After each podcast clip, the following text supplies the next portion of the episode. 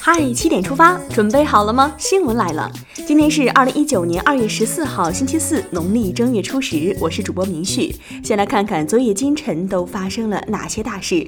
近日，国务院印发《国家职业教育改革实施方案》，提出从二零一九年开始，在职业院校、应用型本科高校启动学历证书加若干职业技能等级证书制度试点工作。外交部发言人华春莹十三号就美方施压中东欧国家误用中国设备一事回应称，美方动用国家力量打压中国企业的正当发展权利和利益，以政治手段干预经济行为，这是极其虚伪、极不公正，也是极不道德的。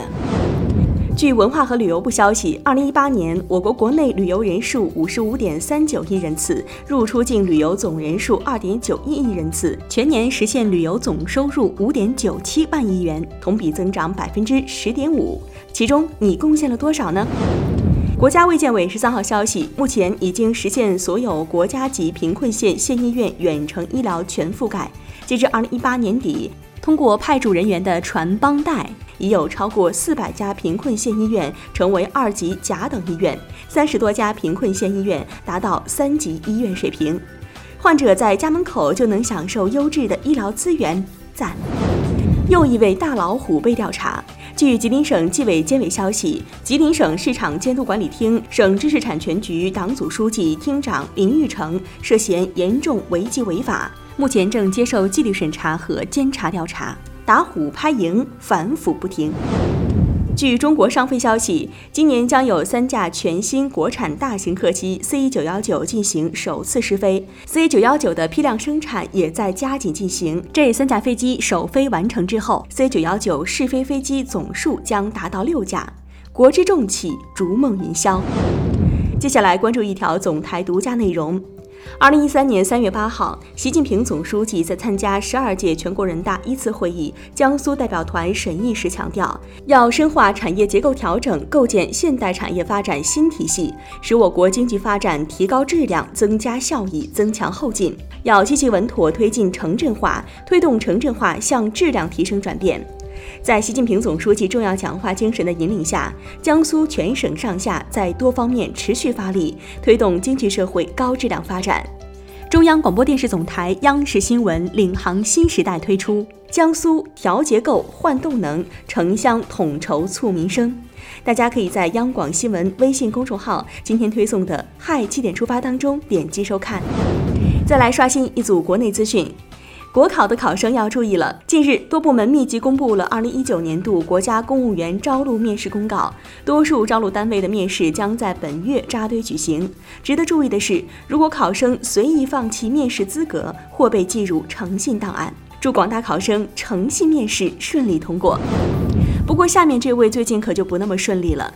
近日，西安市高陵区交通局局长在一档问政节目当中回应黑车问题时，遭主持人连发数问怒怼：“三年了，还需要现在重新调研吗？为什么有这么多黑车？为什么有这么多人坐黑车？难道您不知道吗？不会管、不想管还是不敢管？能力不足、态度不端正，还是有什么畏难情绪？”面对主持人火力全开的提问，局长当场结巴了。直言不讳才能体现监督作用，好样的！十三号，北京交通大学幺二二六事故调查报告公布，经事故调查组认定，本起事故是一起责任事故。依据事故调查的结论，两人被立案侦查，追究刑事责任。校党委书记和校长等十二人被问责。爆炸事故发生于去年十二月二十六号，共造成三人死亡，教训惨痛，希望不要重蹈覆辙。近日有媒体爆出，椰树椰汁的广告文案将产品定性为丰胸神器，被质疑虚假宣传。十三号，海口工商部门回应，已经对椰树集团涉嫌发布违法广告的行为进行立案调查。椰树集团则表示，从未宣传过有丰胸效果，是网友找茬。十三号，横店影视基地所在的东阳市公布了二零一八年企业纳税榜和纳税百强企业。张艺兴工作室位列影视工作室纳税第一，并进入纳税百强企业。杨幂工作室以一千五百五十三万位列明星法人代表工作室第二。依法纳税是每个公民的义务，明星更应以身作则。再来看一条中国足球的好消息。此前，中超北京国安俱乐部官宣的规划球员侯永永已正式加入中国国籍，并于十二号在北京公安部门领取了自己的中华人民共和国公民临时身份证。至此，规划球员已成为探索中国足球未来众多可选择道路中的一条。勇于探索，才能促进发展。祝中国足球越来越好。聊完身边事儿，再把目光转向国际。先来看一条俄罗斯方面的消息：俄罗斯总统普京将于二十号向联邦会议发表国情咨文，但是地点不会选在克里姆林宫。美国的财政状况不容乐观。据美国财政部十二号发布的数据，截至十一号，美国公共债务总额达到创纪录的二十二点零一万亿美元。分析人士认为，美国财政状况不仅不可持续，而且在加速恶化。尼日利亚南部城市哈克特港十二号举办支持尼日利亚总统布哈里的游行活动，活动当中发生踩踏事故，造成至少十四人死亡。而就在上周，尼日利亚东部塔拉巴州举行游行时，也曾发生踩踏事故，造成多人死亡。下面这条新闻同样令人感到悲痛。十二号，韩国潭元高中为二百五十名世越号事故中遇难的学生举行特殊毕业典礼。毕业典礼现场摆放有二百五十张空椅子，椅子上放有鲜花。